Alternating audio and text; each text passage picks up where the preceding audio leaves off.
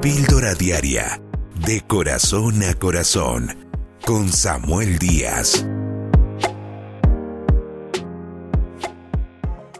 Una de las cosas que Dios aborrece y se mencionan en diferentes porciones en la Biblia es la injusticia.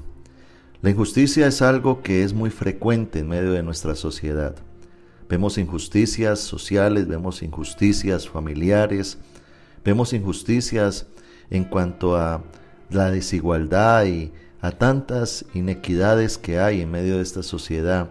Pero qué importante es nosotros reflexionar en cuanto a lo que la Biblia dice que tú y yo queremos, Dios quiere que seamos. Deuteronomio capítulo 16, versículo 20, dice la Biblia, la justicia, la justicia seguirás, para que vivas y heredes la tierra que Jehová tu Dios te da. Justicia es ser una persona correcta, es ser una persona que da al prójimo lo que quiere recibir. Precisamente la Biblia habla del amor a nuestro prójimo, porque el amor al prójimo es el fundamento para ser justos. Y allí es donde tenemos que reflexionar de conductas mal aprendidas de esta sociedad que ahora nosotros practicamos como algo normal. Por ejemplo, cobrar más de lo debido. Proverbios 11.1 dice, el peso falso es abominación a Jehová, mas la pesa cabal le agrada. Es decir, de que Dios quiere que nosotros no abusemos de aquel producto, de aquel, aquella cosa que nosotros eh, vendamos o el oficio que nosotros ofrecemos. Eh, nunca estar a favor del malo.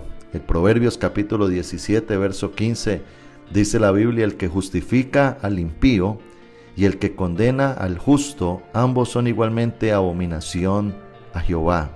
Otra de las cosas que Dios no quiere es la ilegalidad. De Deuteronomio 16, 19 dice, no tuerzas el derecho, no hagas acepción de personas, ni tomes soborno, porque el soborno ciega los ojos de los sabios y pervierte las palabras de los justos. Recuerda aquel texto que Jesús dijo, da al César lo que es del César, a Dios lo que es de Dios. Hablando de que nosotros tenemos responsabilidades sociales que cumplir, como los impuestos, y también tenemos responsabilidades ante Dios, como el diezmo, ser correctos en cada parte de lo que nosotros damos. Nunca tomar lo que no es nuestro, más bien pagar lo que es debido y no abusar de nadie ni de ninguna persona. Jeremías 22, verso 13 dice, hay del que edifica su casa con injusticia y sus alas sin equidad, sirviéndose de su prójimo de balde y no dándole el salario de su trabajo. Qué tremendo este versículo porque nos exhorta a no ser personas abusivas. Si tenemos empleados, si tenemos personas que nos sirven en algún área, pagarles lo justo, lo necesario y en su tiempo. También nunca cobrar más de lo justo, dice Éxodo 22, 25, cuando prestares dinero a uno de mi pueblo, al pobre que está contigo, no te portarás como el logrero, que es el explotador, ni le impondrás usura, que es cobrar más de lo debido. Hay algo muy común en esta sociedad hoy en día y es el gota a gota. Esa gente abusa del interés, quitándole al pobre lo poco que le queda. Eso es injusticia.